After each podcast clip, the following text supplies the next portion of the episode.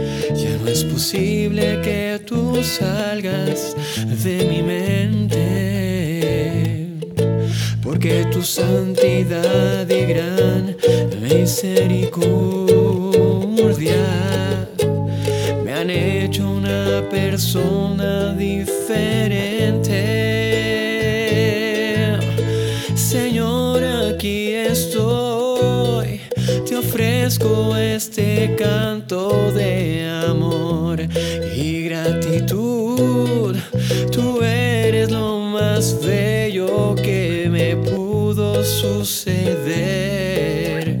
Por siempre, oh buen Jesús, te alabaré. Señor, aquí estoy, te ofrezco este canto de amor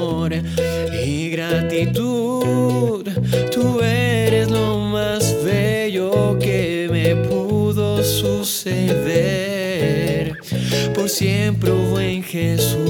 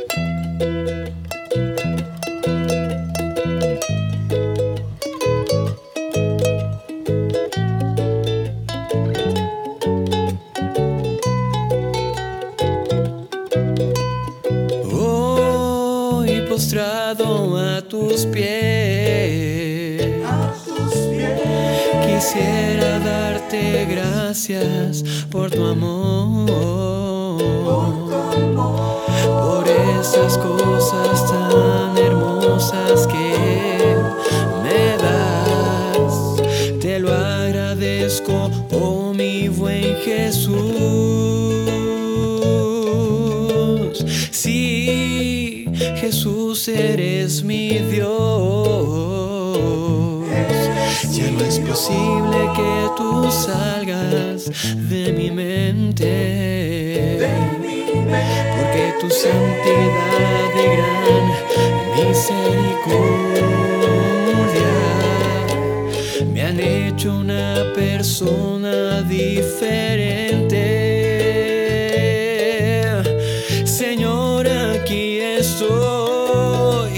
Ofrezco este canto de amor y gratitud.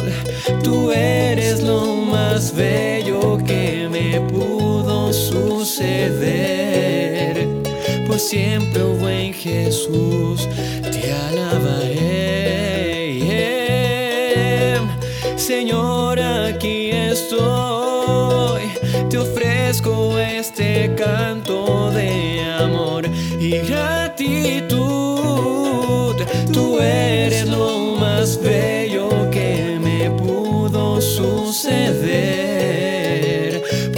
siempre, oh buen Jesús, te alabaré.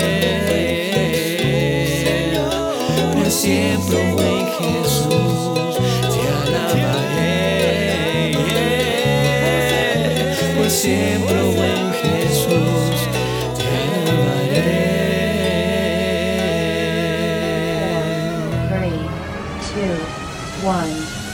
llegado el momento de comenzar a navegar por la red de los adolescentes y los jóvenes. Arrancamos con este momento para conectarnos en un solo cuerpo y un solo espíritu. Compartiremos contigo nuestro amor por Jesucristo y su iglesia. Tú eres parte de esta juventud y eres nuestro mejor invitado. A través de Shalom Jalapa Radio la Pastoral de Adolescentes y Jóvenes de la Arquidiócesis de Jalapa, te damos la bienvenida a tu programa, Joven en Línea. Estamos al aire.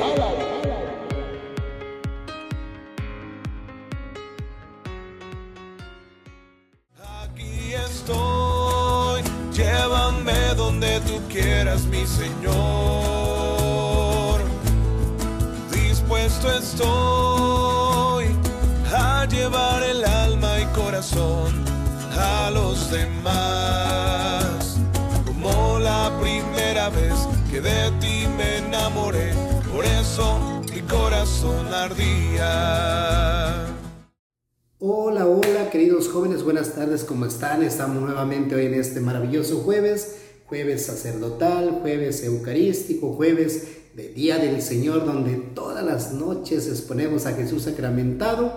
A partir de las 6 de la tarde en las comunidades parroquiales se expone a Jesús sacramentado. Hoy es un día maravilloso y por eso estamos en este su programa de Joven en Línea. ¿Cómo están? Deseo que estén de lo mejor y que el Señor los siga bendiciendo hoy en este 27 ya de mayo, 27 de mayo. Estamos celebrando hoy en esta hermosa mañana, día, tarde y todo lo que ustedes quieran a San Agustín, San Agustín de Hipona. Así es que nos preparamos en esta maravillosa tarde por este momento tan maravilloso de seguir con su programa de Joven en Línea. Ya cerca de cuatro años vivir este maravilloso compromiso con ustedes, con, con nuestra iglesia juvenil de Jalapa. Así es que nos preparamos ya para escuchar la palabra de Dios del próximo domingo, ya que estamos celebrando 30 de mayo, 30 de mayo, el cual celebramos ya la Santísima Trinidad. Así es que nos preparamos para escuchar el Evangelio de este próximo domingo, qué nos dice la palabra de Dios, qué nos quiere decir a cada uno de nosotros. Así es que nos ponemos en las manos de Dios para escuchar hoy este hermoso programa y sobre todo el Evangelio del próximo domingo. El Señor esté con todos ustedes y con tu espíritu. Proclamación del Santo Evangelio según San Mateo. Gloria a ti, Señor Jesús. En aquel tiempo los once discípulos se fueron a Galilea y subieron al monte en el que Jesús les había citado. Al ver a Jesús, se postraron aunque algunos titubeaban. Entonces Jesús se acercó a ellos y les dijo, me ha sido dado todo poder en el cielo y en la tierra. Vayan pues y hagan discípulos a todos los pueblos, bautizándolos en el nombre del Padre, del Hijo y del Espíritu Santo, y enseñándoles a cumplir todo cuanto yo les he mandado, y sepan que yo estoy con ustedes todos los días hasta el fin del mundo. Palabra del Señor. Gloria a ti, Señor Jesús.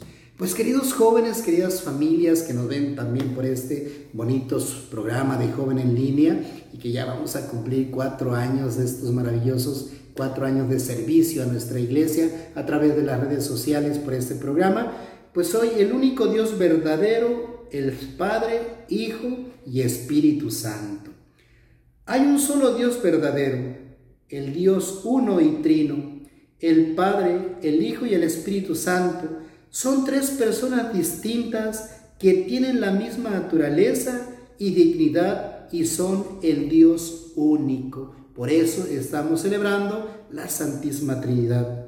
Cuando Cristo mandó a su iglesia a ser discípulos y a bautizar en el nombre de la Santísima Trinidad, expresa la voluntad divina de que la familia de los hijos adoptivos de Dios se incrementen. Por puro amor, Él quiere que su pueblo santo participe de su misma vida divina. Por eso escuchamos este bonito relato cuando los envía Jesús a los discípulos vayan y prediquen y bauticen en el nombre del Padre, del Hijo y del Espíritu Santo. Por eso es importante que como iglesia anunciemos la buena nueva de la salvación a todos, a todo el mundo, porque Dios quiere que todos los hombres se salven y todos lleguen al conocimiento de la verdad. Nadie, absolutamente nadie quiere Jesús, nuestro Padre Dios, a nadie quiere que se pierda, que todos sean recogidos, que todos sean uno solo. Por eso Jesús es claro al señalar que a los nuevos discípulos hay que enseñarles a cumplir cuanto Él nos ha mandado. Vayan y bautícenlos en el nombre del Padre, del Hijo y del Espíritu Santo. Por eso el único Dios verdadero es Padre, Hijo y Espíritu Santo. El misterio de la Santísima Trinidad es el misterio central de la fe y de la vida cristiana. Es el centro culmen, es el centro culmen de todo cristiano. El misterio de la Santísima Trinidad es el misterio central de la fe y de la vida cristiana. Por eso cuando ustedes regularmente dan una bendición, cuando ustedes bendicen a sus hijos, cuando ustedes van al sacramento del, del bautismo, lo que reciben es, yo te bautizo en el nombre del Padre, del Hijo y del Espíritu Santo. Es maravilloso contar con la Santísima Trinidad que es un solo Dios. Dios Padre, Dios Hijo y Dios Espíritu Santo. Y eso les impulsa a Jesús a sus discípulos que vayan y vayan a bautizar en el nombre del Padre, del Hijo y del Espíritu Santo. Pues queridas familias, queridos jóvenes, es un regalazo de Dios, es un regalazo maravilloso poder escuchar esta palabra en este domingo y que esta palabra la hagamos nuestra, pero sobre todo que la vivamos todos los días de nuestra vida. Pues que Dios me los bendiga hoy en este hermoso jueves y que este domingo que vayamos a escuchar la palabra de Dios sea la palabra que inspire nuestra vida y dejemos que el Padre y que el Hijo y el Espíritu Santo actúen en nuestro caminar todos los días a través de la palabra, a través de nuestro testimonio. Que Dios me los bendiga y que el Señor derrame muchas bendiciones y que este domingo escuchemos su palabra y su mensaje, ya sea a través de las redes sociales o quien pueda ir presencial a la Eucaristía, háganlo. Que Dios me los bendiga y cuídense mucho y continuamos con su programa Joven en línea. Síguenos en nuestras redes sociales, en Instagram y en Facebook, PJ Jalapa. Tú quieras, mi Señor.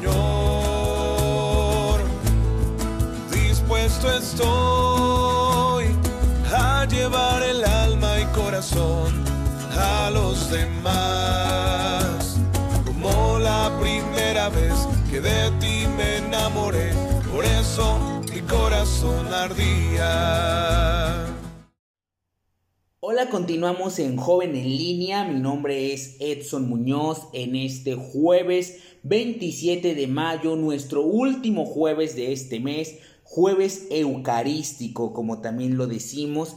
Y pues para aquellos que a lo mejor fueron a Hora Santa, van a ir o tienen esta gran eh, bendición de poder estar frente al Señor, que disfrutemos este gran jueves y sobre todo hoy me siento muy dichoso porque me corresponde una sección por primera vez, que es Bienaventurados. Y como tú sabes, en esta sección en Joven en línea vamos hablando de algunos santos. Hoy me corresponde compartir contigo San Felipe Neri. ¿Y por qué te digo que me da mucho gusto poder compartir esta sección? Porque también eh, los santos nos sirven a nosotros de modelos, obviamente en el sentido de ver su vida no solamente en una cuestión de imitación como tal, sino ver cómo también en sus vidas ellos consagraron, se consagraron a Dios, a su servicio y que pueden ser ejemplo para nosotros, para cualquier eh, católico, para cualquier que estamos en, en algún grupo, en algún movimiento o estamos llevando nuestra vida de fe. A lo mejor ahorita tú te encuentras escuchando, viendo este programa, de repente llegaste y entonces encuentras en la vida de otra persona como tú algo que te puede eh, también identificar como persona. Y bueno, hablo de San Felipe Neri tomando en cuenta que él consagró su labor en salvar las almas de los jóvenes. de los adolescentes. ¿De quién? Del maligno. También se habla que esa gran labor fue el que lo llevó a este gran servicio y a ser, como reconocemos, presbítero, que él fundó el oratorio en Roma, en el cual se practicaron constantemente las lecturas espirituales, el canto, las obras de caridad, y resplandeció por el amor al prójimo, su sencillez evangélica, su espíritu de alegría. Eso fue algo muy importante que llevó y manifestó el amor de Dios en su vida.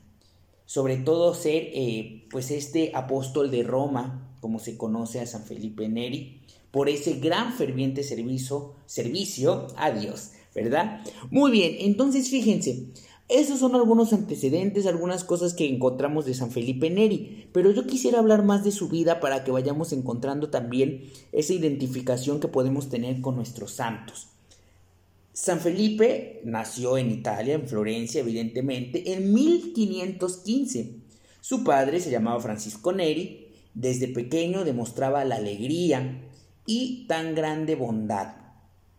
Habiendo quedado huérfano de madre, lo que hizo su padre fue enviarlo eh, con un tío que tenía las posibilidades económicas, el cual también eh, pretendía dejarlo como heredero de todos sus bienes. Pero Felipe, hablando de él, de su vida, se dio cuenta de que las riquezas podían impedir el dedicarse a Dios. Y un día él decidió y tuvo la oportunidad de que él llamó su primera conversión y consistió en que que se alejó de la casa de su tío, de esos bienes, de esas riquezas y se fue para Roma, llevando únicamente la ropa que llevaba puesta. En adelante quería confiar solamente en Dios y no en riquezas, en las comodidades que él tenía. Entonces, fíjate, desde esta parte de su vida que te iba narrando, ¿no? Que bueno, él queda huérfano de madre, como lo decía, desde pequeño pues demostraba esa alegría, esa gran bondad. Su padre, ¿no? Francisco Neri, pues también vio que en este sentido, pues tenía que buscar alguna manera para que él pudiera eh, tener estas condiciones de crecer, de vivir en, con, en esos tiempos con, con lo que en este caso tener su manutención y por eso lo envía con el tío, con lo que ahorita te narraba. Pero también San Felipe, ya ahora viendo su, ejemplo como santo, pero en ese tiempo me gusta mucho llamarlo Felipe, en este sentido de identificarse con él, dice, no, las riquezas me van a alejar del gran amor de Dios por estas cuestiones de la humildad, de la sencillez, que a lo mejor podría ser que no siguiera su misión y él decidió tener muy claro ese llamado con lo que vemos en su ejemplo de vida. ¿Qué pasa cuando él llega a Roma? Dice, al llegar a Roma se hospedó en casa de un paisano suyo de Florencia o algún conocido, podría ser, el cual le cedió una piecita de abajo, ¿no? De la escalera, una piecita, un cuarto muy pequeño, imagínate, y la habitación eh, de Felipe no tenía sino la cama y una sencilla mesa. Su alimentación consistía en una sola comida al día un pan, un vaso de agua, unas aceitunas, y el propietario de la casa declaraba que desde que Felipe le daba clase a sus hijos, estos se comportaban como ángeles. Imagínate, tenía muy pocas, eh, digamos, comodidades en ese cuartito, imagínatelo, el alimento que tenía en ese momento, y de ahí cómo también se dedicaba al cuidado, correspondía a lo que le daban. Y creo que eso es muy importante que nosotros como jóvenes tenemos que ir correspondiendo. De ahí nos dice, bueno, eh, al llegar a Roma, como ya lo decía, se hospeda, eh, tiene esta, también estas condiciones de vida que a él lo alentaron a su misión. Dice, los dos primeros años de Felipe se ocupaba casi únicamente a leer, a rezar, a hacer penitencia, meditar. Y por otros años, otros tres años siguientes, pues se dedicó a sus estudios de filosofía y de teología. Pero luego, por inspiración de Dios, se dedicó por completo a enseñar el catecismo a las personas, eh, digamos, eh, en situación extrema de pobreza. Roma estaba en un estado de ignorancia religiosa, totalmente en, esos tiempos de corrupción, de costumbres eran impresionantes en ese sentido la corrupción y eh, lo que se vivía en ese tiempo. Nada que ver con ahorita, ¿verdad? Entonces imagínate, estas condiciones lo hicieron a él eh, recibir esa eh, gran oportunidad de poder ser catequista y por 40 años Felipe será el mejor catequista de Roma y logrará transformar la ciudad. Era algo que se decía. Felipe había recibido de Dios el don de la alegría, de la amabilidad. Era simpático en su modo de tratar a la gente. Fácilmente se hacía amigo de obreros, de empleados, de vendedores, de niños, ¿no? En la calle cuando lo veían pasar. Y de alguna manera, pues eso fue lo que eh, llevó varias almas a Dios. Algo muy importante también eh, que podemos decir de eh, San Felipe, ¿verdad? que eh, una cuestión muy, muy importante es que en sus últimos años se dedicó a dar dirección espiritual. el Espíritu Santo le concedió el don de saber aconsejar muy, muy bien. Y aunque estaba muy débil de salud después, no podía salir de su cuarto, pues allí pasaban todos los días las personas, cardenales incluso, obispos, monjas, obreros, estudiantes, ricos, pobres, jóvenes, viejos, todos los que te imaginan para pedirle un consejo. Y por ahí decían que, eh, decían que todo Roma pasaba por su habitación, imagínate. También empezó a sentir tales eh, fervores y tan gran, grandes éxtasis en la Santa Misa después de la consagración que él, eh, pues él le acolitaba a, a varios sacerdotes y en este caso, pues, pues así dedicó su vida. Algo muy importante también es que el 25 de mayo de 1595 su médico lo vio tan extraordinariamente contento que le dijo, Padre, jamás lo había encontrado tan alegre. ¿Y qué creen que le respondió? Me alegré cuando me dijeron, vayamos a la casa del Señor. A la medianoche le dio un ataque y levantando la mano para bendecir a sus sacerdotes que lo rodeaban, expiró dulcemente a sus 80 años. Vean qué bonito final y que lo va y un final de vida que fue dedicado totalmente a la santidad, con todo lo que vimos en este breve recorrido. Es muy importante eh, considerar que fue declarado santo en 1622 y en Roma lo consideran y lo consideraron en su tiempo como a su mejor catequista y director espiritual. Por eso se considera y es el patrono de Roma y de Italia. Y bueno, son algunos datos que quise compartir contigo. Creo que finalmente la vida de los santos nos lleva a vivir muchas cosas, a identificarnos y yo espero que la vida de San Felipe Neri, contada muy rápido, haya tenido también en ti primero identificarte, pero también darte curiosidad de conocer más santos y sobre todo a San Felipe Neri. Y bueno, algo que quisiera también decir para terminar nuestra sección es que es muy importante también que toda la vida de los santos la podamos reconocer y sobre todo por eso llamamos a esta sección bienaventurados, porque sabemos que eh, los santos que deciden llevar esa vida en santidad como tú y como yo la podemos llevar, son bienaventurados del amor de Dios. Muchas gracias por haber escuchado joven en línea en este momento. Recuerda que continuamos con el programa con otras secciones. Así que seguimos aquí en joven en línea. Esto es joven en línea.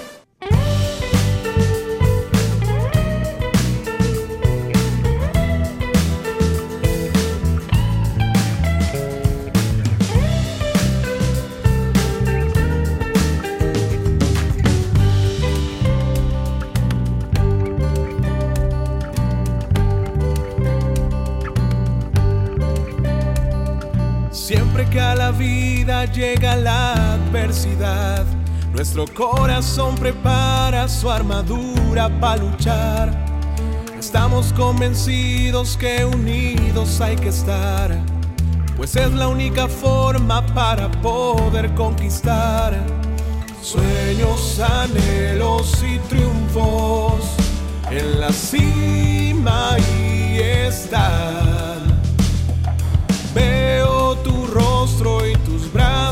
Rostro y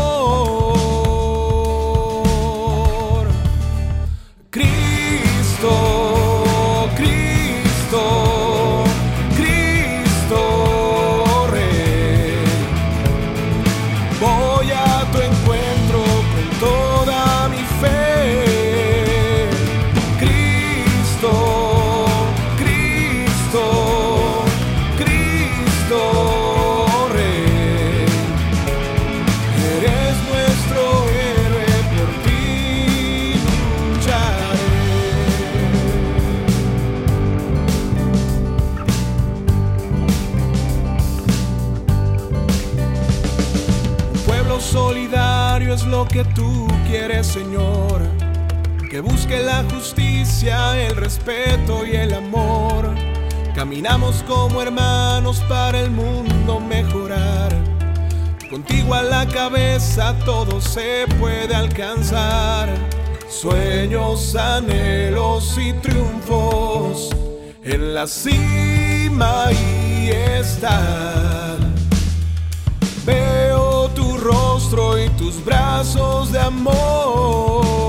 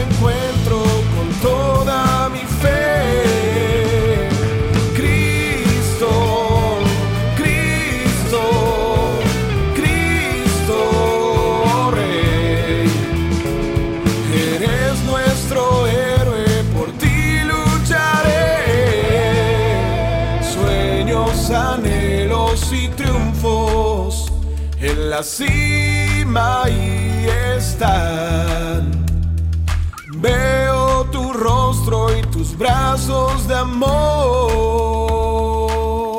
Rey todopoderoso, grande y fuerte, majestuoso, nadie como tú.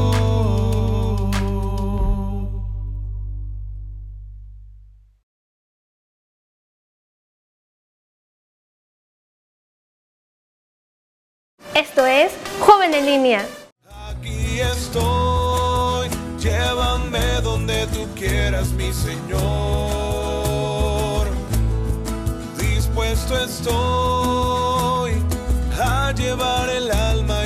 A los demás.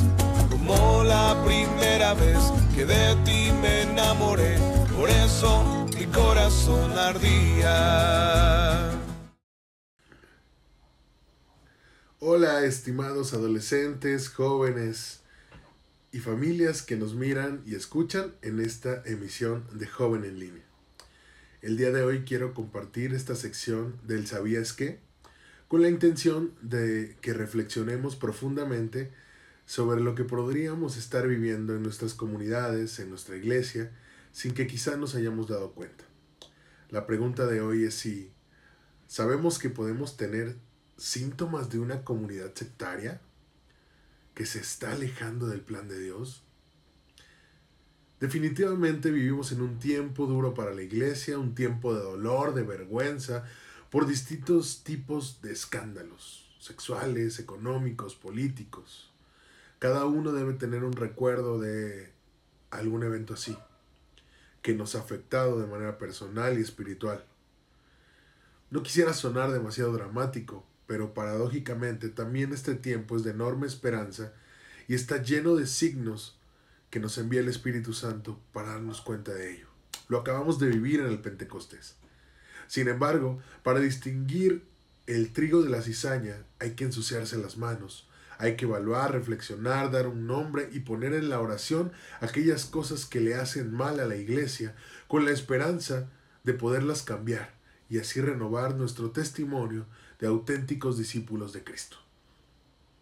Dicho esto, me interesa hablar de las comunidades religiosas, laicales o parroquiales que de distintos modos y por distintas razones, muchas veces sin la plena conciencia de sus miembros y por el seguimiento acrítico de un supuesto líder, empezamos a encerrarnos en sí mismos, a perder de punto de vista la práctica, la riqueza, la sabiduría, el consuelo, el acompañamiento que implica la pertenencia a la iglesia, llegando a desarrollar casi como enfermedad características de estilo sectario, fanatismo, intransigencia, victimismo, egocentrismo, autoritarismo, voluntarismo, y podríamos continuar.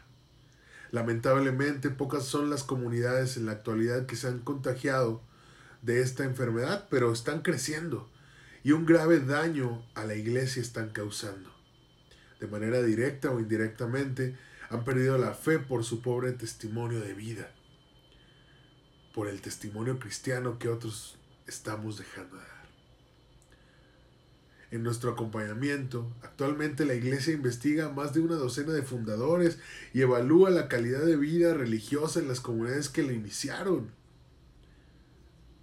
También en la práctica laical se da. Así están las cosas. Yo quiero aportar algo que sí conozco y lamentablemente lo conozco de primera mano. Me refiero a los síntomas de una comunidad que empieza a enfermarse de sectarismo para ser completamente sincero, no es un argumento del cual me sea fácil hablar, pero creo que las reflexiones que vendrán a continuación quizá pueden dar algunas luces para que uno pueda hacer examen de conciencia y evalúe si su comunidad, parroquia o movimiento ha comenzado a experimentar alguno de los siguientes síntomas. Número uno, los ángeles no son santos. Así de simple.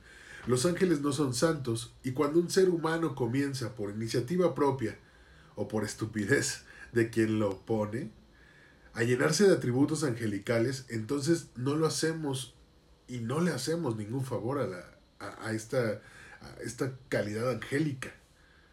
Más bien, es el pecador el que necesita encontrar aliento y gracia de sus hermanos. A través de una alabanza que no le corresponde, no hacemos otra cosa sino a llenar el terreno para que el demonio engañe y subyague a esa persona. Ojo, nadie niega que estos hermanos puedan ser personas muy virtuosas y abnegadas. El punto es que ningún ambiente de adulación constante es saludable para el ser humano. El mismísimo Papa nos recuerda sin descanso que él también es un pecador y que necesita de nuestra oración. ¿Por qué lo hace? ¿Por qué no son pocas las personas que se asustan cuando el Papa dice algo así? ¿Acaso no nos faltará un poquito de más realismo cristiano? Si en tu comunidad existen hermanos o autoridades tratados casi como objetos de devoción, cuyas palabras son como páginas del Evangelio que llueven desde el cielo y que son importantes de mucho cuidado y que son conscientes y que nadie las baja de ese pedestal, podría ser que el demonio esté tratando de enredarlos. Ojo, Seguramente esta persona es muy buena y dice cosas muy ciertas, nadie lo niega. Por algo tiene un puesto de servicio importante, ¿no? Y no se trata de buscarle pecados y hierros a partir de ahora, se trata de saber que los tiene, que necesita consejo y compañía, que está tan necesitado del perdón y de la gracia de Dios como lo estamos tú y yo. Aunque te duela, si crees sinceramente que se equivoca o que está abusando de su autoridad, corrígelo con humildad es decir, ámalo. Número 2. Cuando nos enamoramos de las obras. Otro síntoma es la importancia desmedida de los proyectos apostólicos, las parroquias, los grupos, las iniciativas, los colegios, las universidades. Claro, la razón es el apostolado y la evangelización y eso está muy bien, pero hay un momento donde el demonio se aprovecha de nuestro activismo y trastoca las cosas. Los proyectos también generan presencia eclesial, admiración, poder, etc. Y si una comunidad no hace un constante examen de conciencia, puede comenzar a empujar a las personas a vivir en función de dichos proyectos. La oración, el fundamento espiritual y el origen apostólico de todas esas obras se empieza a perder y se comienza a vivir en función de las gratificaciones mundanas y secundarias que estos proyectos generan. Tengamos mucho cuidado de eso. Es una lástima, pero estas cosas pasan y hay que estar alerta. Se pueden cometer muchos abusos y hacer mucho daño cuando las obras ocupan un lugar más importante que las personas. De estos ejemplos hay muchísimos. Número 3. Sean perfeccionistas como el Padre es perfeccionista. Es esencial comprender que entendemos por virtud, por ascesis, por búsqueda de la perfección, es parte de nuestra espiritualidad cristiana. Sin embargo, en la formación de la vida consagrada, religiosa, laical, en todas las instituciones, se busca la reconstrucción de la humanidad. Eso es prioridad. ¿A qué me refiero? a que el individuo, cuando recibe la vida de Dios, muere. No hay perfección humana que pueda sostenerse cuando Dios nos visita y nos muestra lo frágiles y pequeños que somos delante de Él y de la misión que nos tiene encomendada.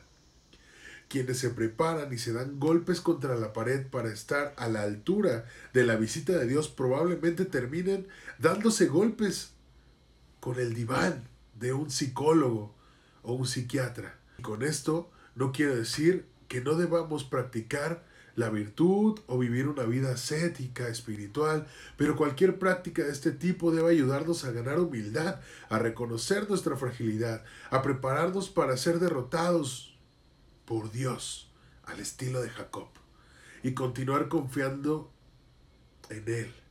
La verdadera espiritual, la verdadera espiritualidad no nos tiene que llenar de orgullo y autosuficiencia.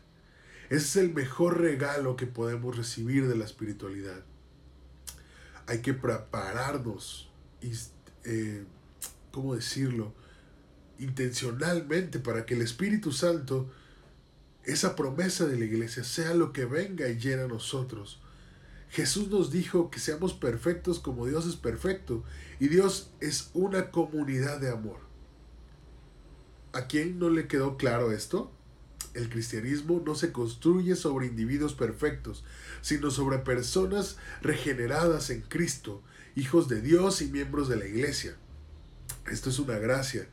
Dura una vida, empieza con el bautismo y se realiza en el cuerpo de Cristo. ¿Lo ponemos más claro? Los santos no son, ¿verdad? Ninguna eh, cuestión aparatosa, ¿verdad? Que, que no nos ayude a santificarnos, sino más bien estamos ahí. Número cuatro, las críticas dentro de la comunidad. Los sacerdotes, los hermanos que de alguna manera han cometido algún error. De vez en cuando, ¿verdad?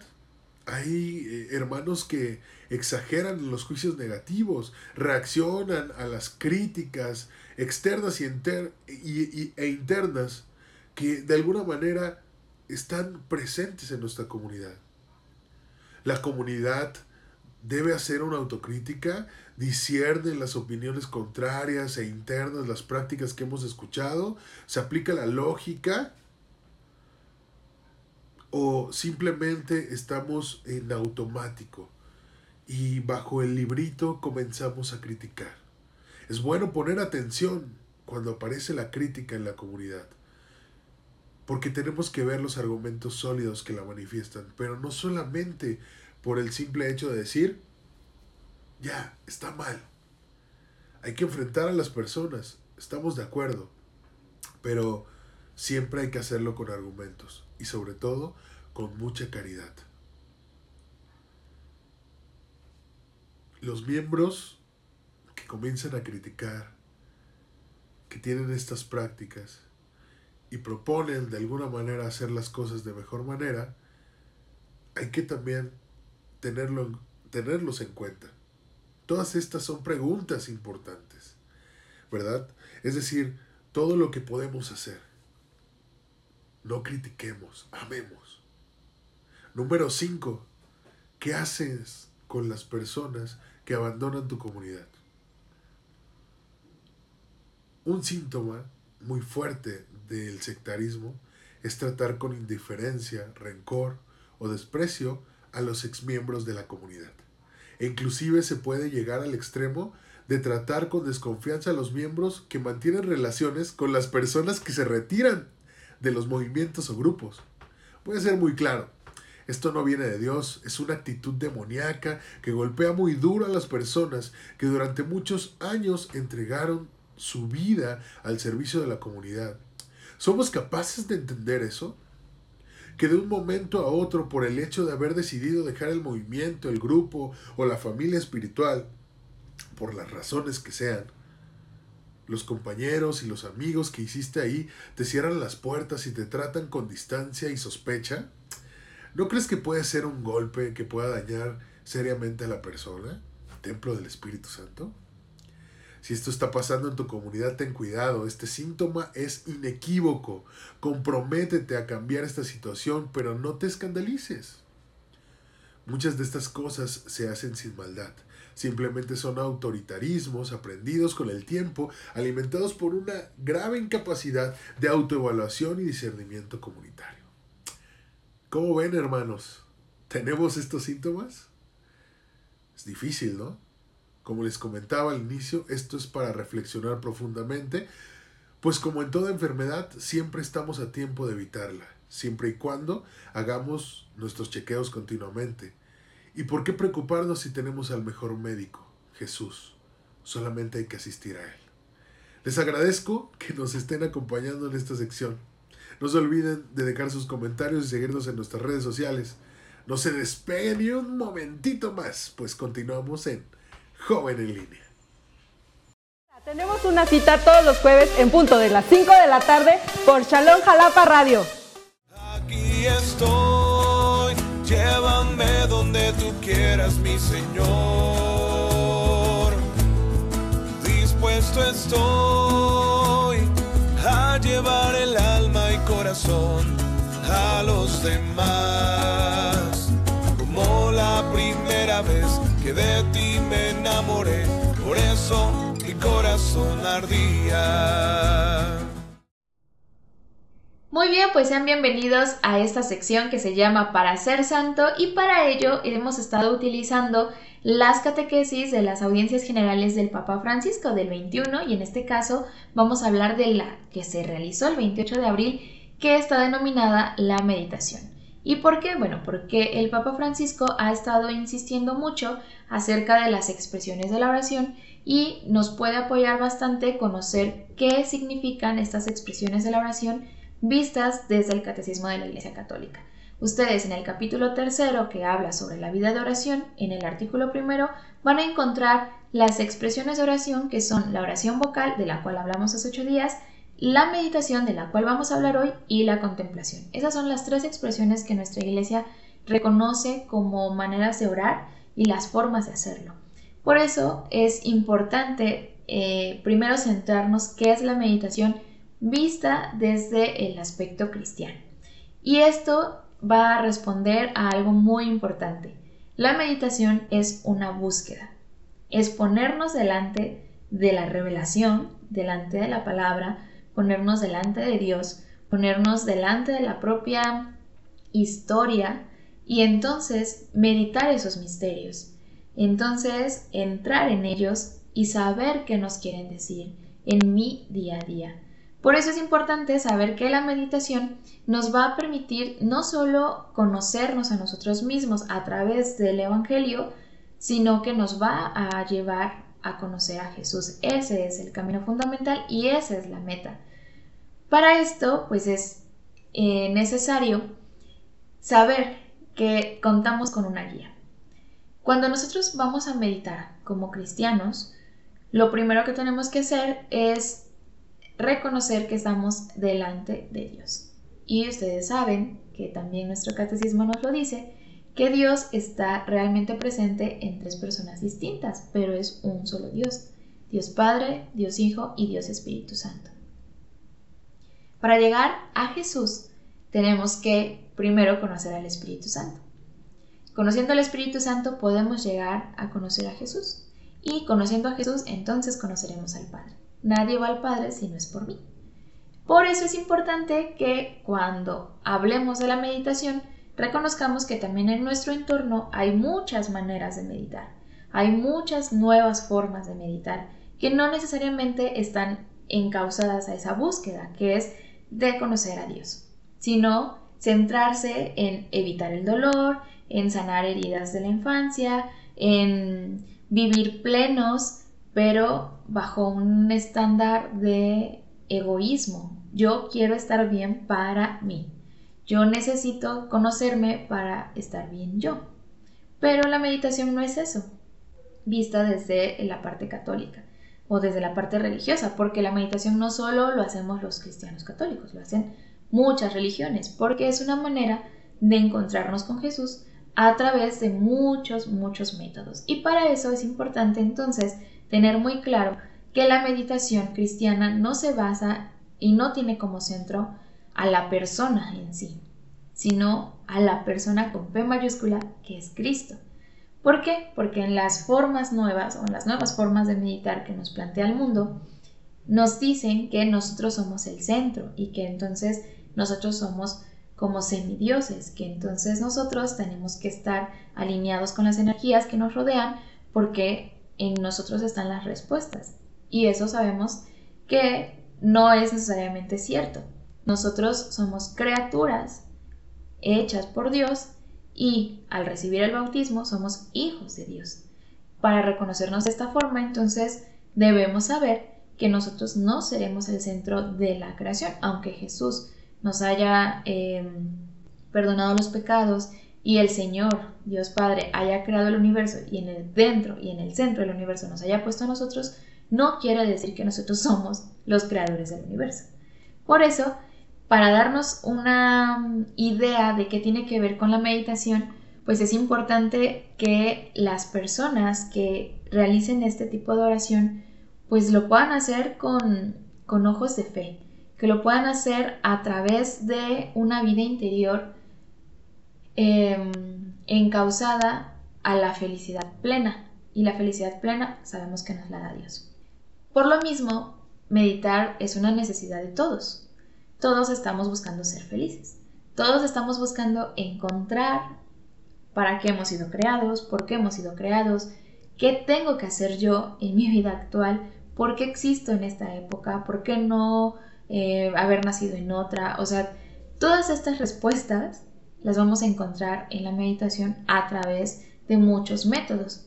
Por eso es importante también ver que la meditación desde el lado cristiano y también ahí sí converge un tanto la opinión del mundo. La meditación es como hacer un alto, respirar profundo, saber qué estamos sintiendo, qué estamos viviendo y entonces a la luz del Evangelio, en este caso de la parte cristiana, tomar decisiones. Saben que no podemos tomar decisiones bajo ninguna emoción. Y aprovechando que estamos en la celebración de los 500 años de la conversión de San Ignacio de Loyola, pues recordemos que él nos decía, tenemos que discernir de dónde nos vienen las inspiraciones, si del espíritu bueno o del espíritu malo. Bajo ninguna circunstancia tenemos que elegir o tomar decisiones eh, basados en nuestras emociones, ni muy felices, ni muy tristes, ni muy enojados, ni nada. Por eso también la meditación nos va a permitir encontrar en nuestro contexto actual un lugar dentro de la historia es meditar qué es lo que tenemos que hacer, cómo podemos vivir, cómo eh, podemos llegar entonces a esa plenitud. Y sabemos que para poder entrar a esa plenitud, la puerta es Cristo. Él es el camino, Él es quien nos muestra cómo ir. Pero para eso pues obviamente necesitamos la guía. Y es ahí donde el Espíritu Santo entra, porque nuestra oración, que es de meditación, pues es un, sobre todo un encuentro con Jesús. Es, es todo lo que vayamos aprendiendo de fe nos debe llevar a Jesús, nos debe llevar a un encuentro de vida, un encuentro más allá de lo que nuestros ojos vean, más allá de lo que eh, podamos experimentar, porque si lo vemos a la luz de nuestras emociones, si yo estoy muy alegre, entonces le voy a alabar y le voy a agradecer, pero si estoy muy triste, entonces le voy a reclamar y me voy a sentir mal y me voy a sentir abandonada y, y no es así. El Espíritu Santo es un compañero de camino. Él es quien nos guía, Él es quien nos ofrece esta posibilidad de llegar a Cristo. Por tanto, los métodos de, meditación son diversos. Algunos pueden ser muy, muy sobrios, algunos otros muy em, articulados, otros pueden ser más emocionales, otros se pueden enfocar más a la parte intelectual, otros a la parte afectiva y emotiva de la persona. Son, son métodos al final de cuentas. Todos son importantes, todos son dignos, todos son practicados en muchas partes del mundo, pero lo que nos deben llevar todos estos métodos es a vivir una experiencia de fe y convertirla en un acto total de confianza para con el Señor. Porque cuando nosotros rezamos, no debería quedarse solo en palabras y en, nuestras, en nuestra mente. O sea, cuando reza, una persona se mueve todo, se mueve la emoción, la inteligencia, los sentimientos, eh, todo. Los métodos de meditación son caminos a recorrer para llegar al encuentro con Jesús. Pero si tú te detienes en ese camino y miras solamente el camino, te vas a perder, no, nunca vas a encontrar a Jesús. Si por ejemplo te centraras únicamente en leer las escrituras, por ejemplo, y quiero entender qué dicen, pero eso no te lleva a una conversión, eso no te lleva a una vida plena, entonces no sirve de nada, porque solo tendrás en tu cabeza muchas citas y conocerás muchas formas de, de hablar del Señor, pero no conocerás al Señor. Esta es la gracia de la oración. Cristo no está lejos. Cristo no se ha ido. Él nos ha prometido enviar a su Espíritu Santo para poder comprender todos estos misterios. Él nos ha dicho que va a estar con nosotros todos los días hasta el fin del mundo. Y hoy, si tienes la posibilidad de, bueno, si tienes tu misal mensual o si no, lo puedes buscar en, en alguna plataforma. En la antífona de la comunión está tomada de Mateo 28:20 y dice, sepan que yo estaré con ustedes todos los días hasta el fin del mundo. ¿A qué voy con todo esto? Cuando nosotros hacemos meditación a través de la palabra, estamos realmente presentes en esos momentos. Citemos, por ejemplo, las bodas de Cana. Podemos ser esos sirvientes que están llenando las vasijas con agua. A lo mejor no somos los novios, pero sí presenciamos el milagro. Imagínense ¿Qué habrán experimentado esos sirvientes al ver que el agua se transforma en vino, se convierte en vino? ¿Qué habrá sentido eh, el leproso, por ejemplo, cuando lo sanan? ¿Qué habrá sentido María? ¿Qué habrá vivido María en el momento de la crucifixión? Es por eso que la meditación nos hace estar ahí, en ese momento de la vida de Cristo, y a esa luz, a través de esa luz, contemplar nuestra propia vida. Yo les mencionaba el primer texto que son las bodas de Cana porque bueno, yo estoy casada.